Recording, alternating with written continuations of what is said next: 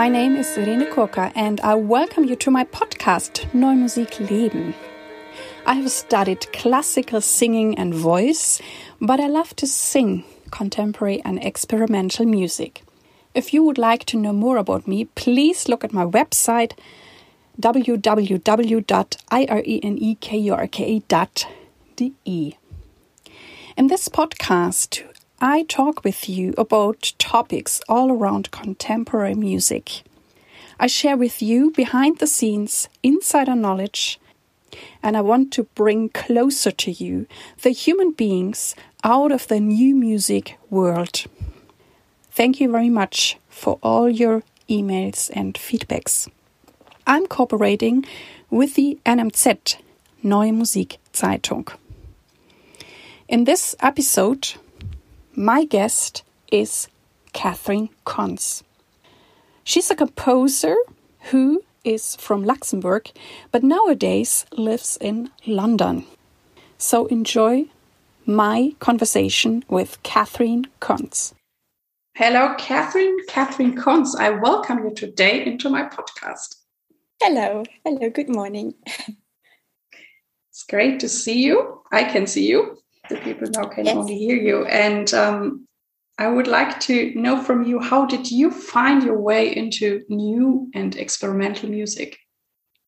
Ah, yes. Um, it it took a while actually. It's I'm not one of those who grew up with it and knew what to do from very early on. Um, music was always, uh, well, I should say, piano playing was always a part of what I did, but it was always my hobby, and and it was never, you know, I, I did the whole conservatoire, but it was never meant as a with the aim of doing that as a profession at all. That was not on my radar.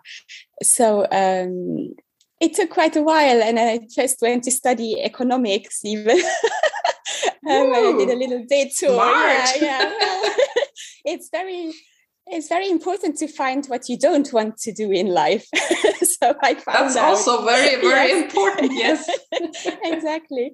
Um, so that I did that first, and then um, I had a change of heart. Um, uh, and I um, I left Paris for London, and I, I thought I would give music a try because um, I had all the you know I was equipped for it in, in some way because I had finished the conservatoire, I had the first prize and all that, but it was just um, you know being a classical pianist is a, a certain a kind of life and, and a certain kind of thing. And I was already 21 and I had not won all these competitions and these things. So mm-hmm. I, I didn't really think I could do that. But then I, I realized I, I, could maybe do something else in music, be, be a musicologist, or, or uh, I didn't even think of composition then yet.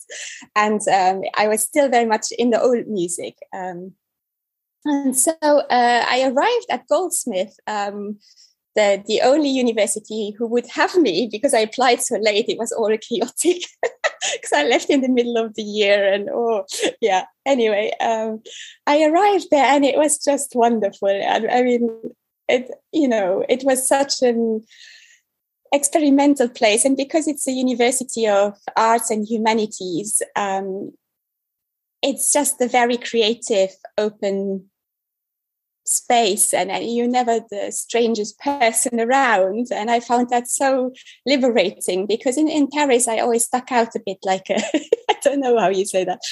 Um, you know they called me the can- le canari because i had a yellow jacket and everyone was dressed in french uh, in french in, in black yeah like the french uh, exactly so um, in in london i didn't feel like that i, I felt like I could just be myself and I had a place. And so I could just explore. And then in the first year, we had to all take composition. And i was surprised. I thought oh am i allowed?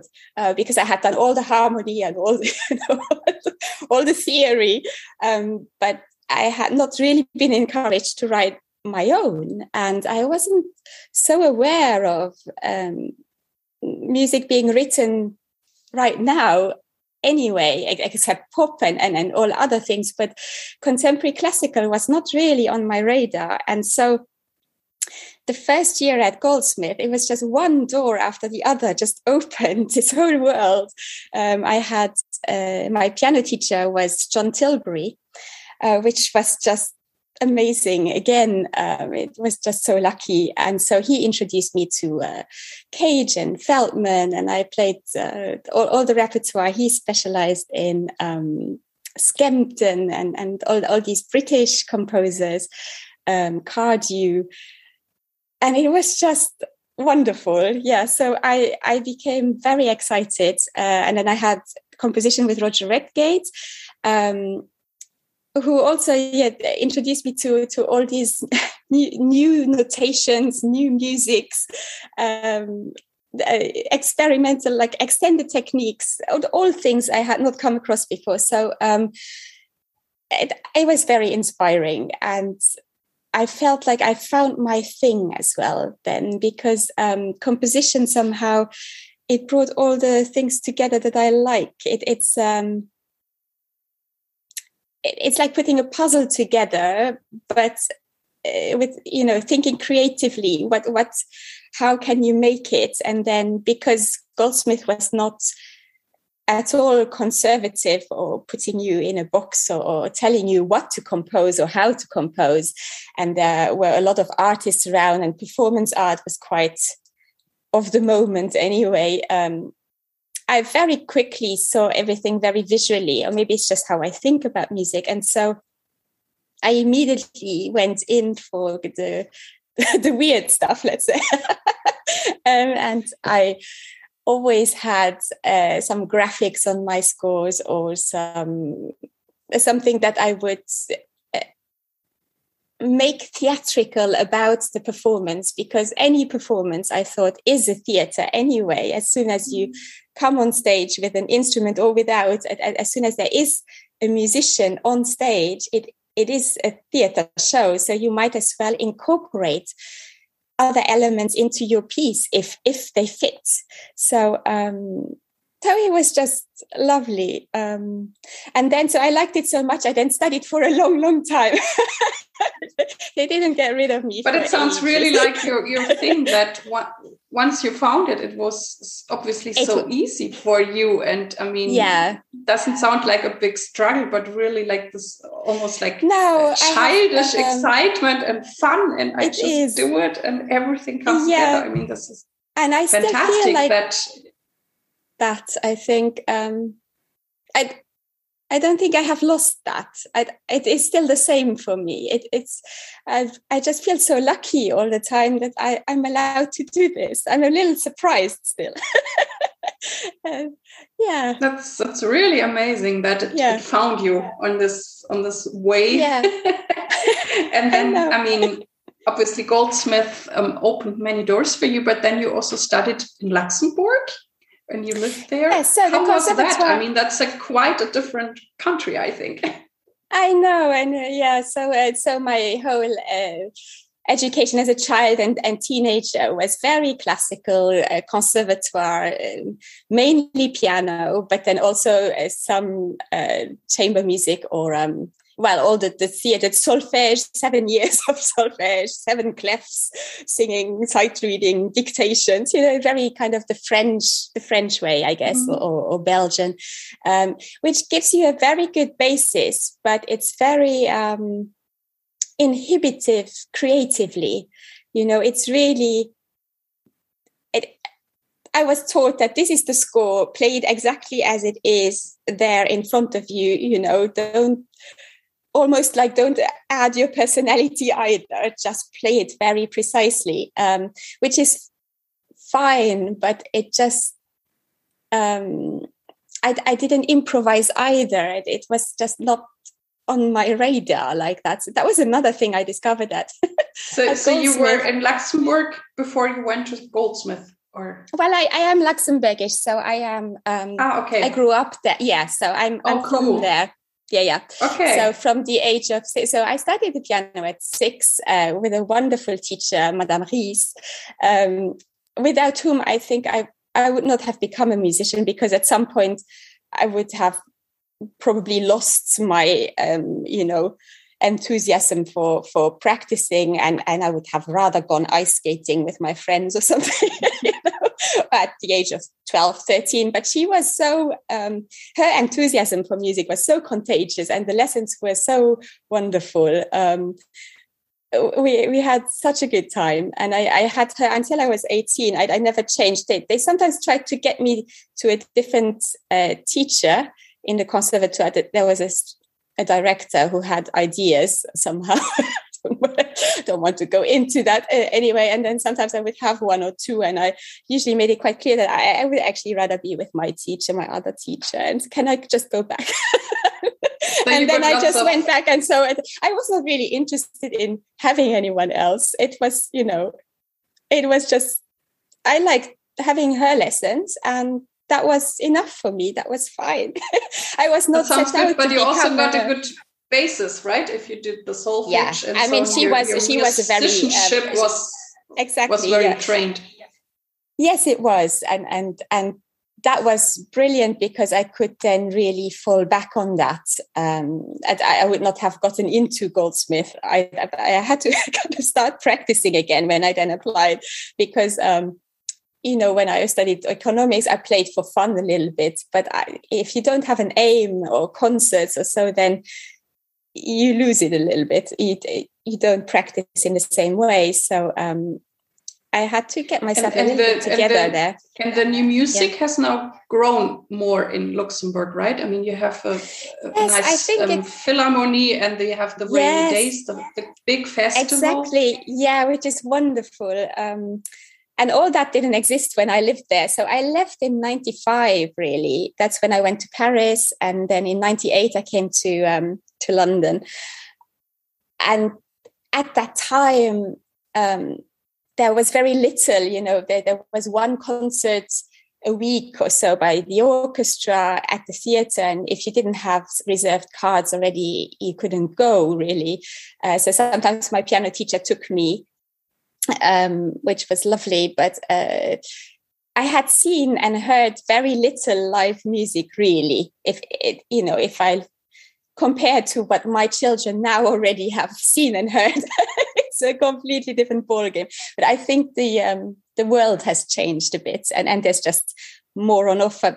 Children are exposed to uh, different things now. But yes, the Philharmonie is a wonderful establishment, and and the Rainy Days um, Festival. I've, I've, written many pieces for it, and. I had a, mm-hmm. an extra fun one this year. Um, which uh, uh, was Lydia Rilling's idea, who, who uh, was doing the, the festival now. Um, and uh, so we we did a, a, live sound walk. So sometimes I, I, really enjoy taking music out of the concert hall and into other places uh, to make it more accessible in some way without compromising the music, but to to get it to people who would not maybe come to the Philharmonie, but they might come to the outside of, of the, you know, where, where, this was by kind of bridges and by the river. And it was a kind of whole little walk along, um, along the Alzette, which is the river that runs last, mm-hmm. uh, past the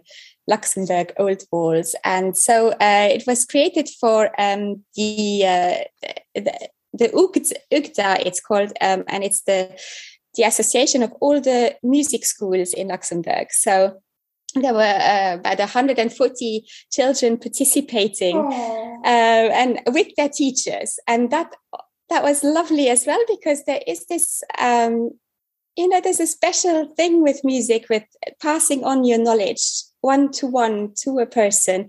And you have very good connections like that i mean i'm, I'm very fond of all my teachers. And I don't think there are many musicians who would have become musicians without having at least one very inspiring teacher in their life at some point.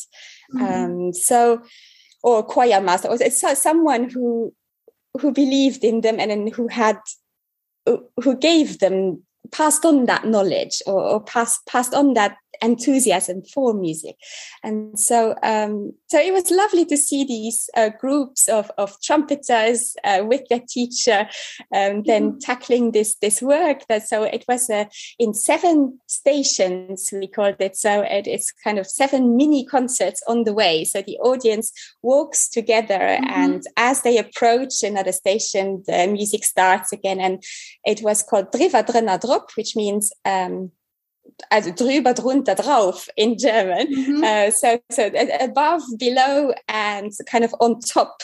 And it refers to the bridges that are around that, mm-hmm. uh, well, in Luxembourg anyway, and, and around that town. And so sometimes the music came from above and sometimes from the other side of the river. Sometimes the audience were uh, below but you know it, it's kind of i can really yeah. imagine because i actually have been to luxembourg city oh lovely lovely built yes. and I can really yeah. see it. And um, I have been into those caves and everywhere. Yes, and exactly. so we had this bridge and this part, and I think yeah. it's perfect. So are the people then open for contemporary music? Do they go to those concerts and performances in, in Luxembourg? I think so. Um, I mean, it's you know not everyone of course. It's always it's it's probably the same group of people who are always coming out for contemporary music anyway but then um, often when when i do a piece like this which is then relatively accessible and, and in a in a fun place and and it's free to come to and the children can come too and they can come as a family let's say um, I also have my friends come out or, or, or, people who never otherwise go to contemporary music. Um, I have a, a group of uh, four or five um, really old friends in Luxembourg who don't really know anything about contemporary music, but they um, they only come to my pieces, I think, which is lovely. And then um, sometimes they don't like it at all, I think, and sometimes they find it interesting. And often they they enjoy it. Um, and, and yeah, yeah. Uh, that's that's the oh, other thing. I'm, to, yeah, mm, we I'm had to listen to this about... And, mm. and, that was quite boring. So we had a bit of champagne in the in the break, and then there was your piece. That was great. because I'm often thinking about this thing how we get new music out of our new music bubble because I think yeah. we're doing such great music and there are different aesthetics and styles and there's so much fun in it. And I always wonder how we can get it more across because I want to get out. I don't want to yes, sit in my yeah. bubble, even though the bubble know, is nice and I like my colleagues and everything. but how do we get it out of the bubble?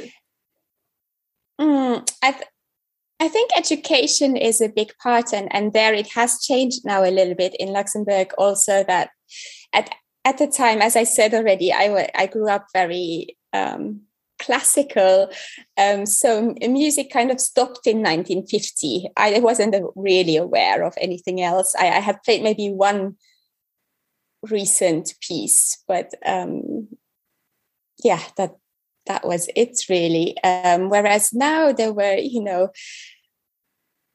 all these children who and youngsters who participated in this project, for example, um, they will be aware now that um, there are composers like me who are working in it now, and and their teachers were open to practice it with them and and teach them. So some of there were some funny techniques in it as well. There, there was some bits where the trombones had to do noises like traffic noises. I thought that would be fun for once. They, they could really do the, all the motor revving and things because it was nature against the city. And so mm-hmm. the horns were playing nature sounds and the, the trombones were playing city sounds. And, um, and so that you get to experiment a bit with your, with your instrument. Um, and I think that's so important. So I think it's, is the education uh, introducing it early so that they don't even if they, they don't become musicians later in life they will have a notion of that there is this mm. new music and they don't need to be afraid of it because they have done it already it's not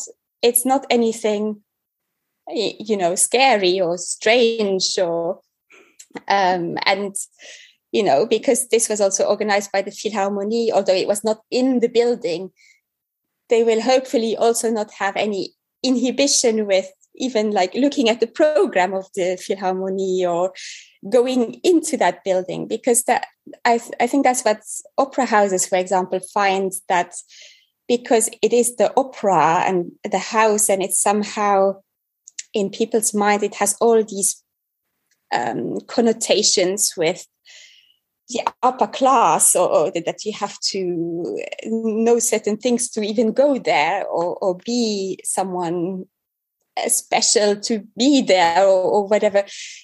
They don't even get they don't even reach out to the people they would actually want there or, or um, some people don't think that they they they don't dare to even go in the line to buy a ticket um, even if the tickets are five pounds and and usually they spend 200 on the football tickets it, it is it's a, it's a strange thing like that. So introducing it early in schools in any schools and um, making young musicians aware that the, you know they can themselves compose they can themselves improvise. It will also change their relationship to their instrument.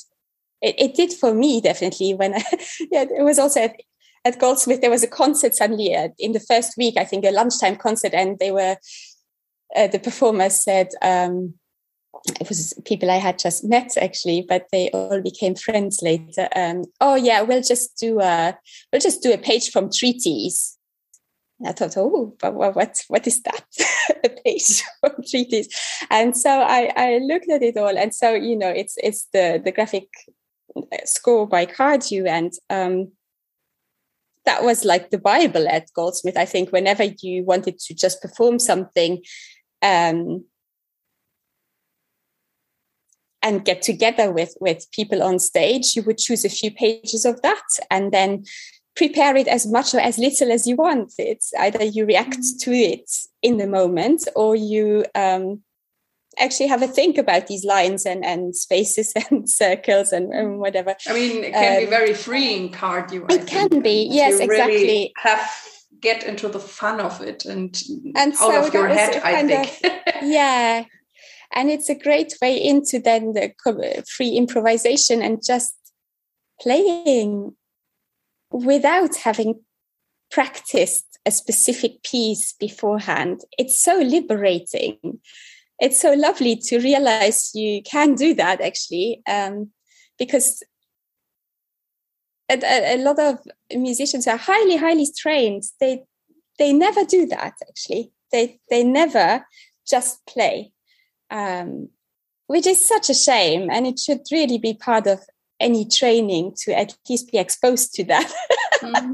yes. um, it's so weird how we, we build up all these um, barriers for ourselves um, while learning something. I, don't know. It, it, should be much freer. And um, so when I teach um, also little ones, when I teach the piano, um, then I always um, make sure they at least try composing, and some then really take to it, and others don't really seem to have an interest in it, and and then you can leave it or or you know encourage them more that's um, cool that you you introduce it yeah you just talked yeah. about like the young or other performers what are the qualities you most appreciate in performers you work with Oh, in yeah, in performers, um, I think uh, it, it's lovely when they are up for anything.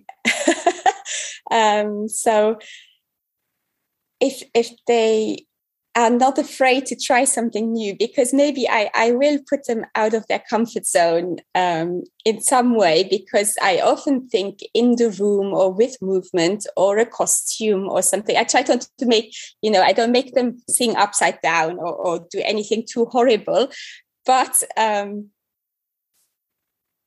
it is often something that they have not done before, maybe. And it's just lovely to then collaborate and see what is possible.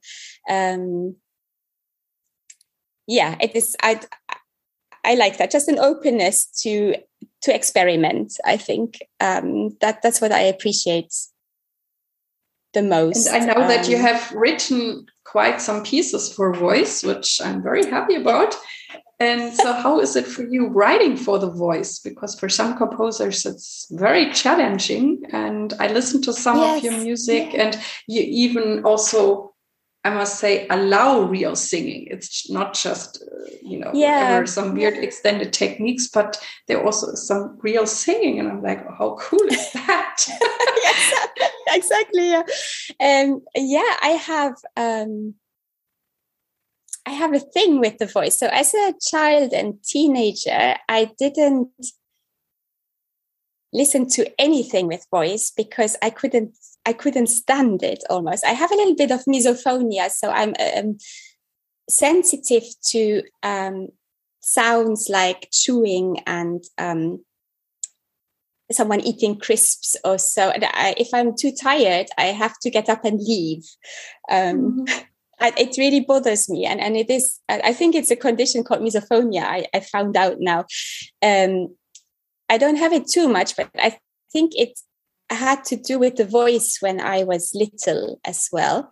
So um, I was uh, a weird child who would go and turn off stereos when there was, you know, something fun like Madonna or something on the radio. Okay. Said, I'm not that.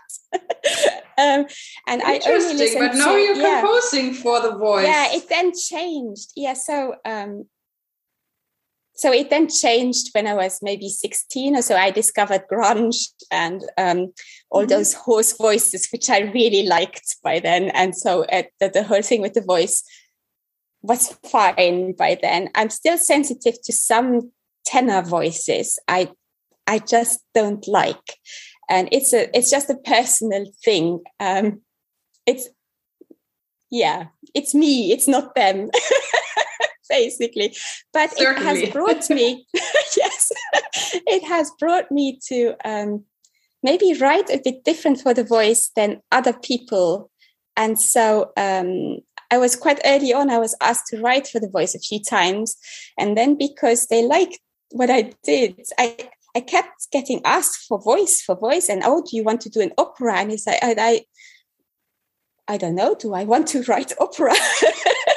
um, and then I s- somehow got into that. And I'm not even an opera person. I love the theater of it, but there is a reason why my PhD huge piece was a mime opera. There was no singing. it was everything else, but no voice. Um, and with voice, you also always have text. And I always found that if you then put text into that, the text somehow p- takes precedence over other meaning um, of actions or, or, visuals or, or other music. And um, that disturbed me as well. So I, I, had to kind of think about that too. But somehow over the years, I really got um, drawn into it and I've written a lot for voice somehow. Um, and uh, some proper operas, I would say, as well. Yes, yes, um, one of which Juliet stuff. sang um, yeah. uh, also, and and it it was just uh, yeah, it was that was a, a wonderful uh. I also found that you you've, you've um, produced a project that lasted 12 hours that's really oh long. yes so that is what another is that? so there i am yes yeah yeah yeah, it's not for the faint-hearted. Uh, so um, it, I work with Rosie Middleton. Uh, she's a mezzo soprano um, who uh, is up for anything, and um, I do appreciate that. Um, and so she uh, initially she asked me to write a piece for her voiceless um, project, where she commissioned quite a few composers to write something uh, that had to do with trauma for voice, which could be um, you know, uh, an emotional trauma where you are not allowed to speak or you can't speak or you're uh, anything like that. Or it, it could be actual physical trauma where you don't have a voice anymore or and anything like that. So um, a lot of uh, composers chose the, the emotional traumas of some sort and then she asked me if I had an idea already, and I said, "No, actually, I haven't really thought about it." And then she said, "She said, oh, no one is doing endurance yet, and I was interested in that. And would you would you consider that?" And I thought, "Oh yeah, endurance. That's very interesting because I always love for me, composing is all about the mind and how you think. And I'm always trying to find new ways of making myself, uh, you know, look at things in a different way or, or think in a different way, or how can I see it in a new way? Um, it that for me is is always exciting. And so i i am inspired by many many different things usually that i read about and then try and incorporate into my thinking. But in this case um, i read a lot about uh, how how marathon and ultra marathon runners think and um, even had a conversation with one ultra marathon runner um, for whom uh, one marathon is like nothing so they just continue running and it's the psychology of it is so fascinating and because singers are like athletes really i, I see yes. them i see them like that really because the mm-hmm. voice um and like the instrument is so physical so you have to live like an athlete basically to to make your um instrument your, your yeah, I totally, I totally agree because yeah. you know I I watch how I how much and how I sleep, what I eat. Yes, and for exactly. me, it's even um, like during the Christmas days, there were five days I was not singing, and after that, it's it's almost painful to get back into singing. Oh wow! And usually, I don't yeah. make such breaks because I know that already and then it takes me really three or four days to to get back to my normal condition. And um, i always say singers are like oh wow. like sports like profi sports or yeah whatever and, and people. It, it is yeah.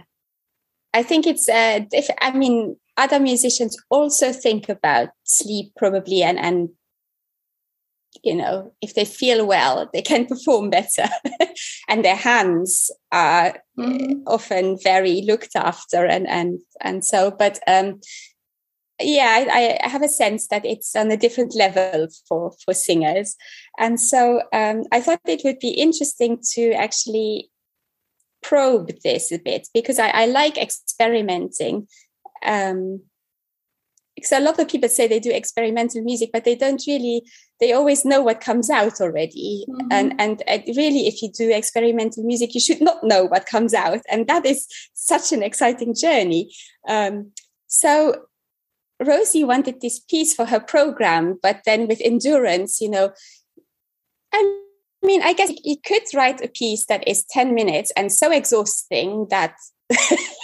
after that you are. I have done those pieces too.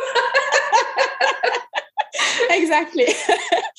um, but somehow I was not so interested in that. I was really interested in the in the long run, you know, in in doing something long and um, and what you can do with it also in terms of storytelling or how you stage it, how you are in the room, and how it can become an immersive experience for for everyone, for the audience, and for the performer. Um, I love these. Uh, um, I, am very influenced, I think, and and um, inspired by some theatre.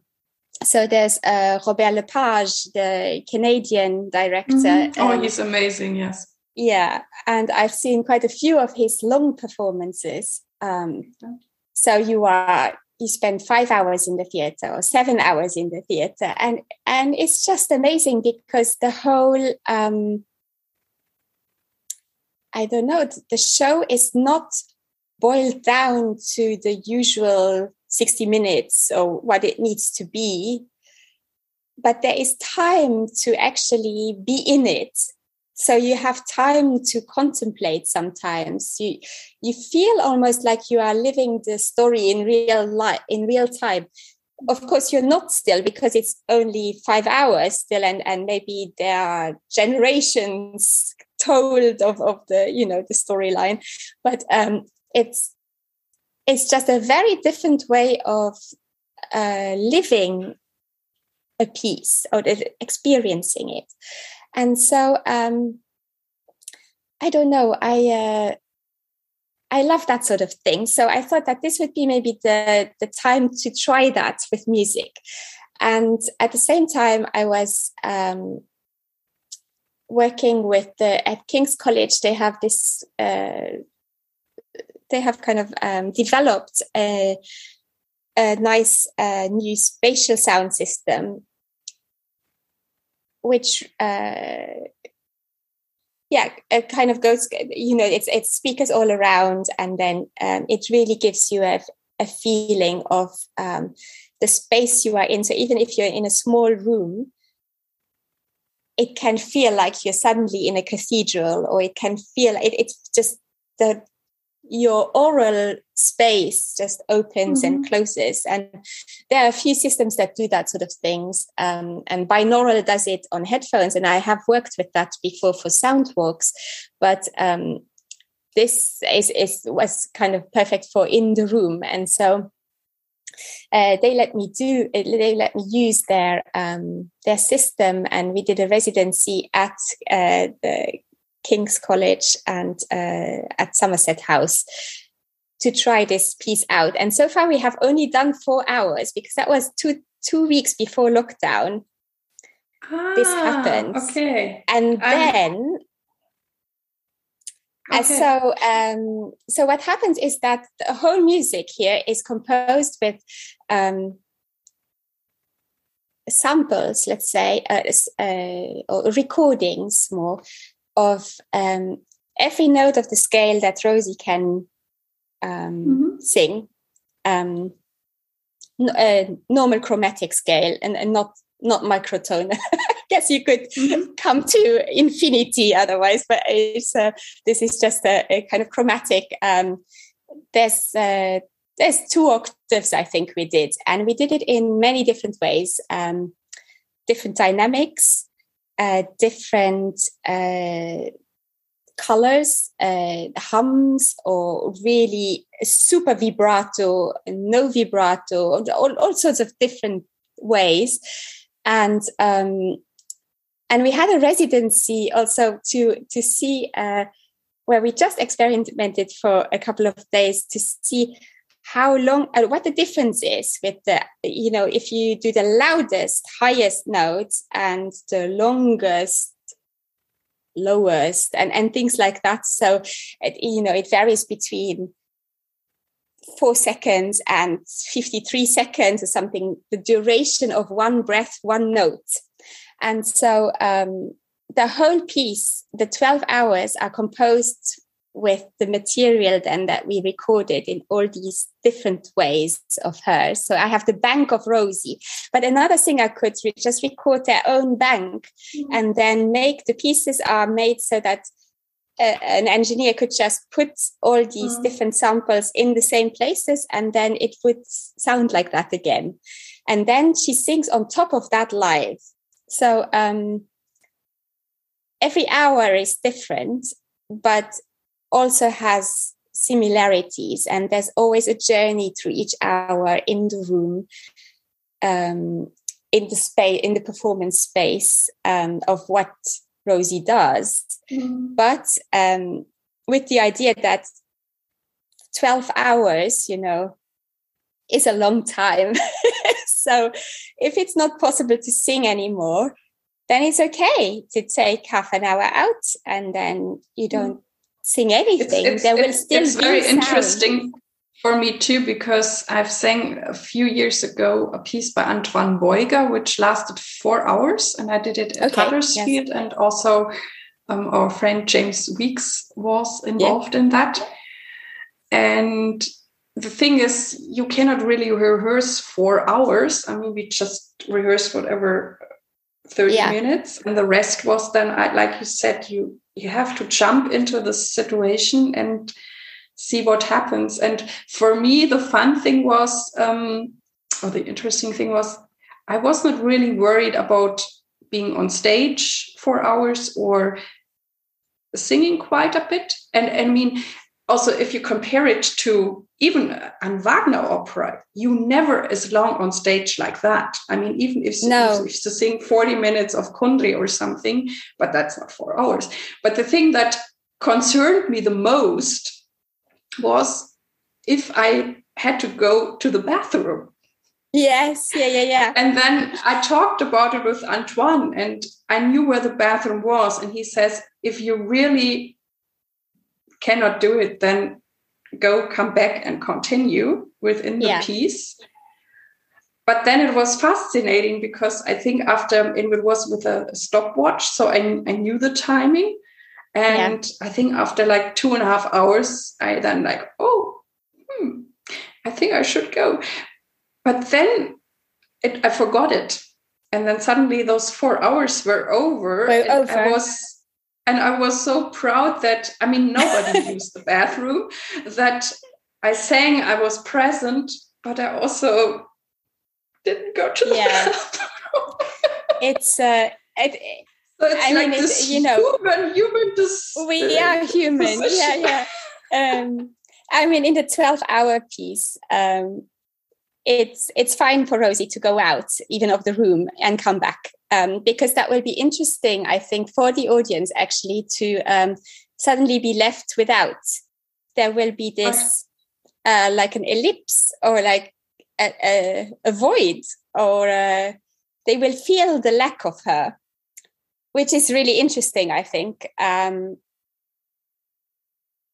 and because there is anyway sound uh, the, the, the, piece continues all the time if she's singing live on top or not. Um, so and she can put her material on top a bit where she wants. So that's all very very free. Um, and in that sense it's feasible i think. But still rosie was quite scared also before the four hours. I mean we, we all didn't know what what would happen really.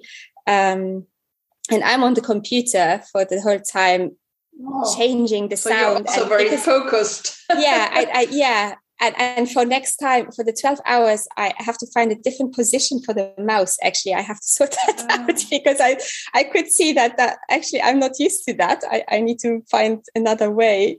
Um, but because I can change the, the sound live in the room, I'm all the time uh, sending her voice to this my uh, like speaker mm-hmm. or that speaker or making the room smaller or doing something so it is moving all the time um, so i'm also there um, but it but, was also yeah, so, was very... so intense and and i really in a way i was so happy that i did it because it was such a like a big thing and and i really felt yeah. changed afterwards after those mm. four hours being with those colleagues on stage.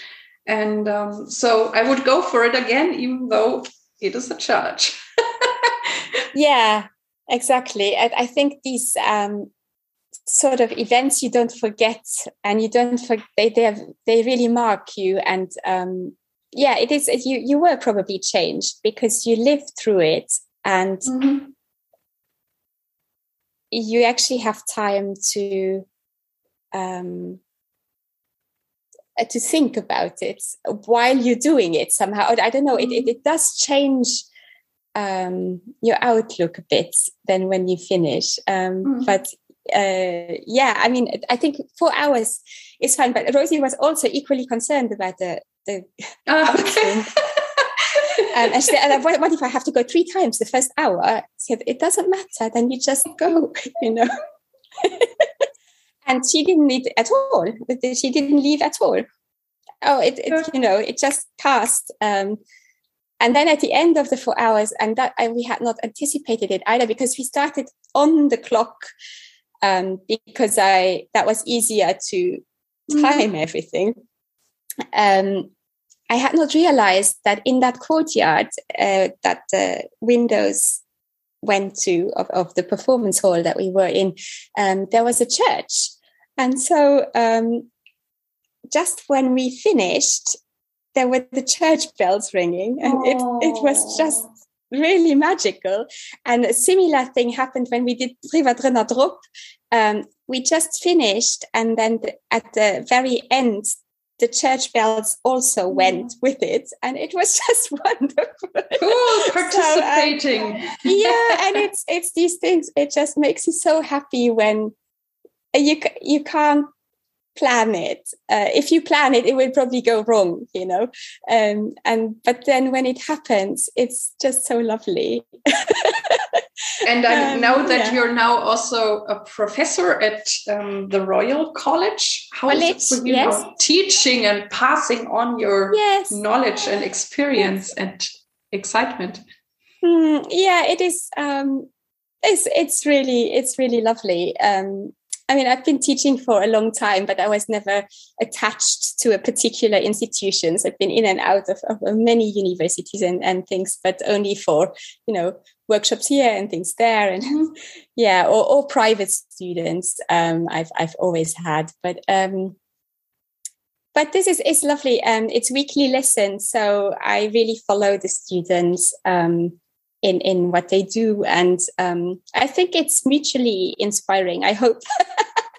For me definitely. It's uh, i always get a bit excited about um, their ideas and and uh, and then i try and help them along. But you know they all have their individual style. But that's so lovely about comp- composition and composers.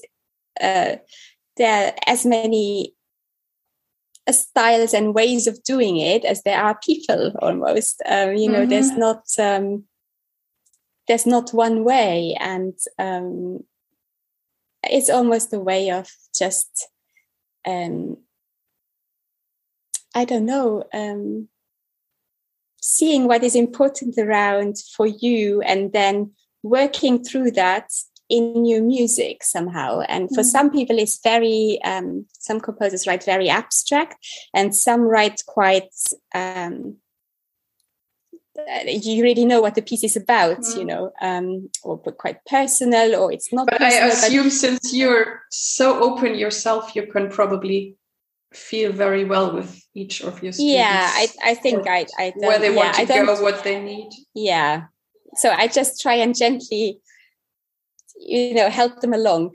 Um, but then also show them other things. And sometimes they pick up on that and sometimes not at all. And and it's you know they can take or leave what they like. But uh, if someone has only written for strings then i get them to write for something else. Mm-hmm. you know, Certainly. or try extended techniques or, or something. Um, and it was a lovely moment uh, not long ago where uh, it's a young composer who has written for piano, but um, she, she, had no idea about extended techniques. I think she she had never looked into the piano. And so I showed her some things and, can, and I could just see her eyes widening. And then the notepad came out and the thing, and, you know, like, show me more, show me more, show me more. and it was so lovely. I thought, oh, it's so nice. I've opened the door. Yay.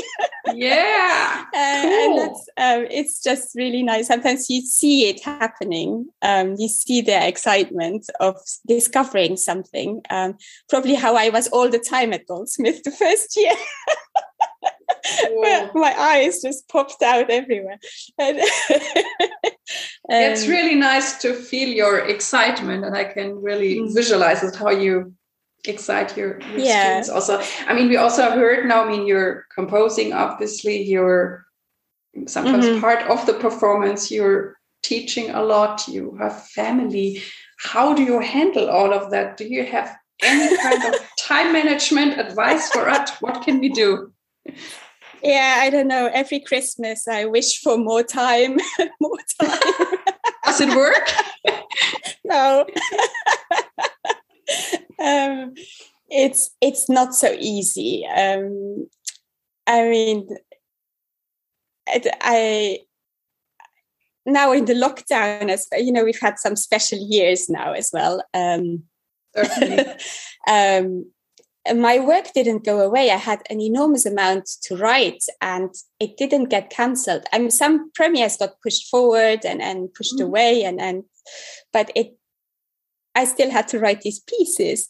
And so um, it was very different composing or like finding any quiet space at home with the whole family also being at home because my, my children are uh, well, they're now six and 10. They were probably four and eight at the beginning of lockdown, mm-hmm. but you know, there was a lot of mummy, mummy, mummy, mummy, mummy. mm-hmm. And, um, thankfully, I have a partner who um, you know helps a lot and and uh, we really share and so we did some sort of shifts almost that one of us would be with the kids and mm-hmm. the other person because he's also a musician he also needs a headspace mm-hmm. um, or quiet space and um, one of us would then have a few hours um, at least with the door closed you know where you could concentrate a bit um, but it, it was not it was not easy and um, it's very intense. It's not like you can just you know have a coffee and get into it slowly. And then when you feel inspired you compose a bit. That's long gone. It's now oh i have 15 minutes. Okay i write this now. It's very practical. Wow. Um, but now you can be very much on the point obviously. Quite. Yeah yeah. I think i have no choice actually. Um, there's okay um, obviously there's sometimes you are you know eh, you're more inspired than other times but often composing is anyway a, a way of just working with it and and uh, once you start you you know yeah ideas come and and you just you work through it so um, it's lovely if you have a bit a stretch of time in front of you because then you don't get just taken out of it again mm-hmm. just when you're really in it that is always difficult. But um equally I, have just learned to you know there is no other way um and no if, if everything is normal and the kids are at school then i have the school hours um mm-hmm I used to compose in the, you know, work a lot in the evening, but I'm way too tired now. So what I do mm-hmm. sometimes, if I don't get enough done, is to get up really early. But it has to be so early that when my alarm goes, the others don't even think about getting up. So mm. I'm I'm talking about quarter past five, that sort of mm. time. Um, because otherwise everyone is up early for no reason and I still don't get anything done. That's really horrible. Then it went wrong, the whole plan. but um, now last summer I had a lot to write and I didn't get enough done. Um, and it was this long summer holidays, you know, you just don't you don't know how to do it really. Mm-hmm. And so um, we were in Belgium. It was supposed to be the holiday. Um, but I always got up at 5.30 and then I had at least mm. until nine o'clock because then they would wake up slowly and they're fine with my husband with getting breakfast so they can leave me in peace still for a little while. Mm. And then suddenly it's like, if I then still continue working, then I ruined the holiday because I'm working. but until nine o'clock, it's fine. They hardly notice. so um, so I got a lot done and I felt so much calmer. In fact, I, by the end of it, I was a bit tired because I just didn't sleep very much. But that is mm-hmm. just the kind of consequence um, I have to live with, I think. Um, mm. But it takes a lot of um, determination of it. I, it sounds like really it. want to do it, you know. Otherwise, yeah. there's there's no one else doing it for you. Um, no you yeah, know there's no one who can write the notes for you so it's it's no just, nobody um, can do that. It's your creative yeah. brain. Well thanks for th- sharing. Um what are you thankful for today?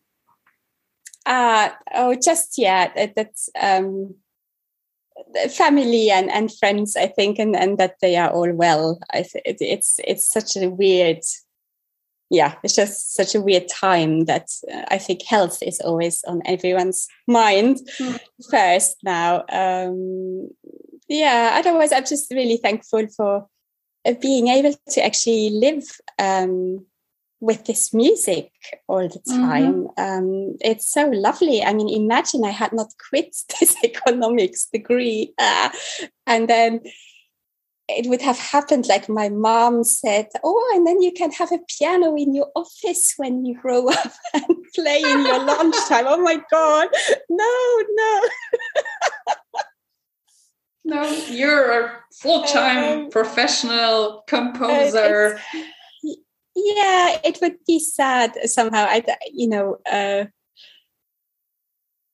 I, I think i would not feel very um how do you say uh, épanoui in French? Um, uh,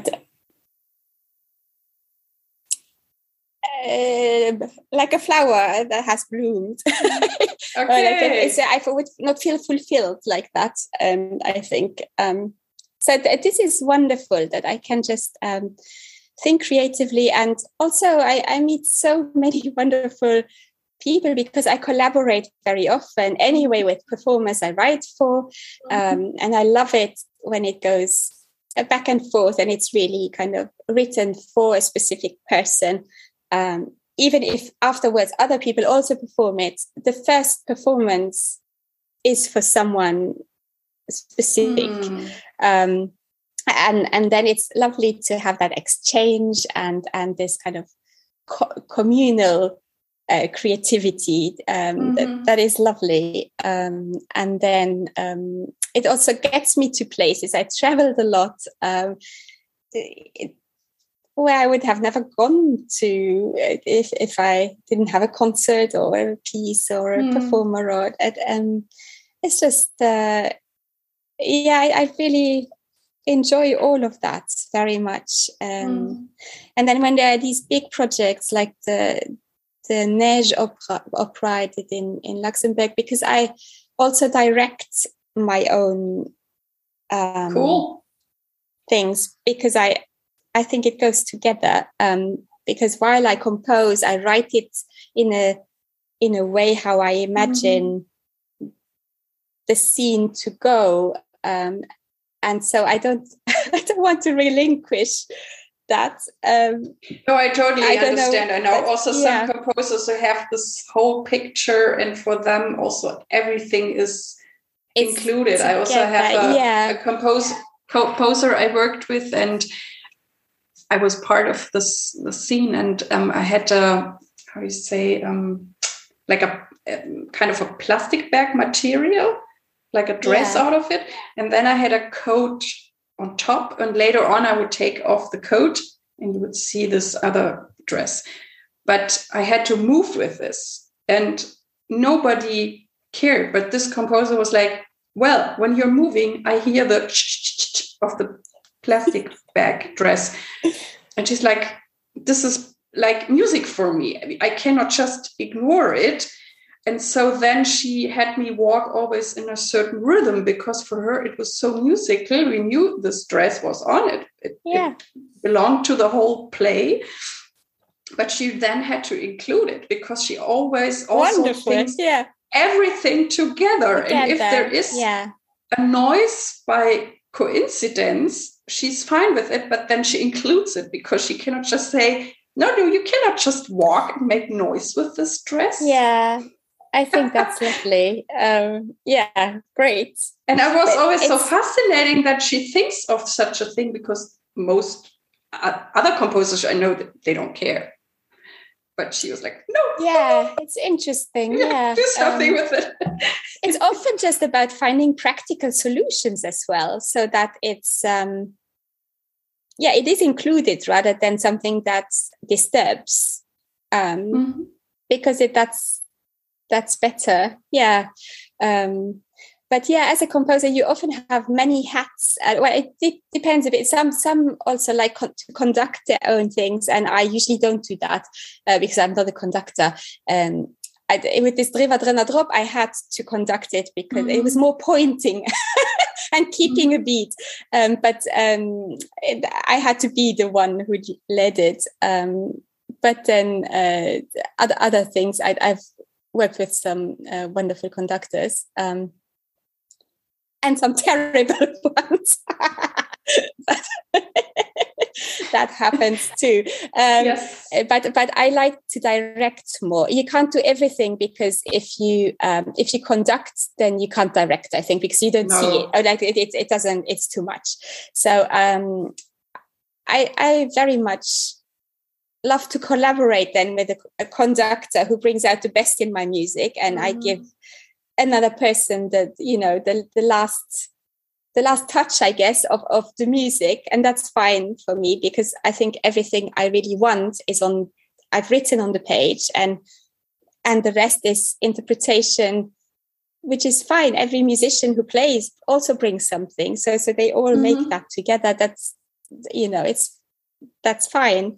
And, and is it um, easy for you to to be true and authentic to yourself in this music business? You're very alive excited yeah I, yes i guess i am. Um, um, it's an interesting question. Yeah i think i always um, do exactly what i like. And so I, I, care very little about what other people think. Um, not uh, not in an arrogant way, but just in a way where I want to make it how I like and and then show it. And then great if someone else likes it. And then if no one likes it, then and I still liked it, then that's fine too. I'm still happy.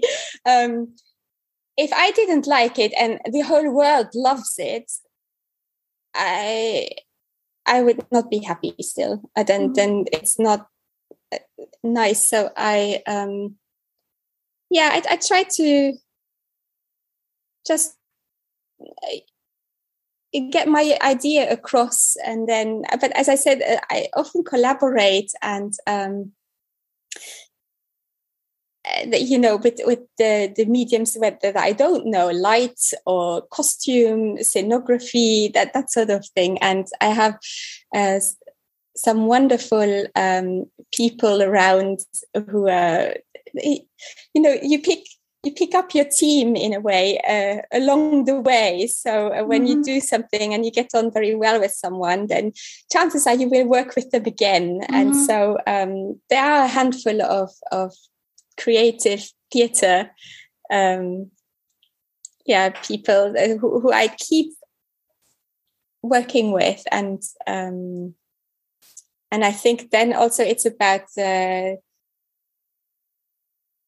that you know fa- finding something that everyone is also happy with, even if if it's my opera, maybe I have like the the, the last last say of you know if i really don't like that costume i can say that and then hopefully mm-hmm. they can change it maybe a little bit um, but otherwise I, I, also trust that the other people bring their their vision to it and um, and we meet um, mm-hmm.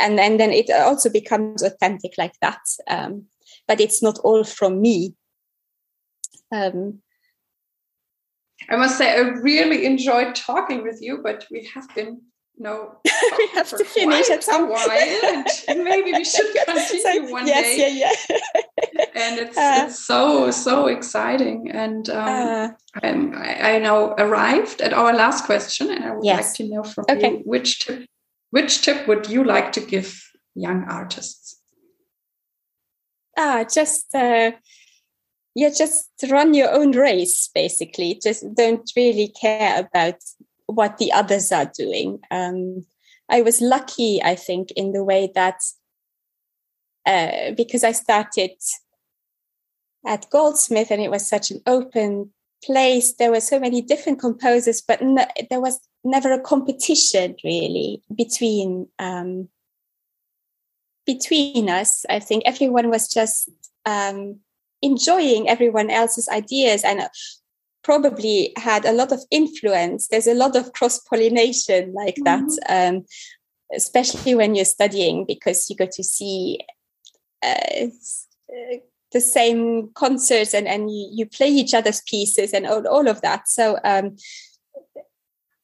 ideas travel and, and open minds, but um, in the end, there was no competition. That was that was great. There was never a sense of we have to uh, be successful or, or, or be um, be a certain kind of composer. Um, the more unique you were, maybe, and uh, different from the others, the, the better it was, possibly. Um, but other than that, um, yeah so so just do your own thing because then you will find your way and you will not end up writing someone else's music um, and then um, I've never really entered into all this. Com- there are all these competitions for composers where you then can submit pieces, and if you get chosen, they mm. perform it. Or you know, I I never really um, took part in that, um, but I was very lucky that uh, the very beginning. Well, I, I did this PhD with this huge performance of the mime opera, and that I organized, I produced it, I directed it, I, I well, composed and I did everything for it. And it had 39 musicians and eight mimes and a set that we found around. There was very little budget the whole thing. But It was it was wonderful. And because I was a student, it was all the other students that I knew were in it, basically. um, but that set me up in a certain way that after that piece, um, I think I had established myself as a composer just in kind of saying, oh, giving the picture to the world is like, I want to do this. Do ask me for, uh, you know, if you want the piece, ask me. Um, and so Rhodri Davies then asked uh, for a piece, which was lovely, um, The Harpist. And so uh, one of my, that was my first commission. So I wrote that for him and he took it to Huddersfield and then Huddersfield discovered me. And the next year I had a commission from them for an harp ensemble where Rhodri was in as well. And so, um, that kind of set the ball rolling and you kind of need a couple of people like that who, who, who you can work with and who who you know give you your first um, show if you like yeah. um, because the, you can do some things yourself but you can't usually perform your own music unless you only write for your own instrument and you write for yourself or something but if you write other stuff then you need to find the few people wherever you are who are interested in your music, who want to perform your music and who are excited about it. And maybe they are not the best performers. It doesn't even matter. They want to do it. So then you go with that. And so, um, yeah, so that would be the other advice. Find, find your people. Um, because then you get going. yeah. Well, yeah. thank you so much for yeah. all your sharings and um, I mean the yeah, great advice in it and and it was yeah lots of fun talking to you. So I wish you all the best for all your upcoming projects and yeah I hope to mm. meet you sometime and um, thank you very much. Yes, thank you, thank you. This was the interview from today. I hope that it inspired you and please Send me your emails, send me your feedback because I love to interact with you. Thank you very much that you tuned in with me today. I really, really hope that you liked it. And please tell your friends and colleagues about this podcast. I thank you very much. I wish you all the best. Live your music, live your life, and see you next time. Yours, Irene.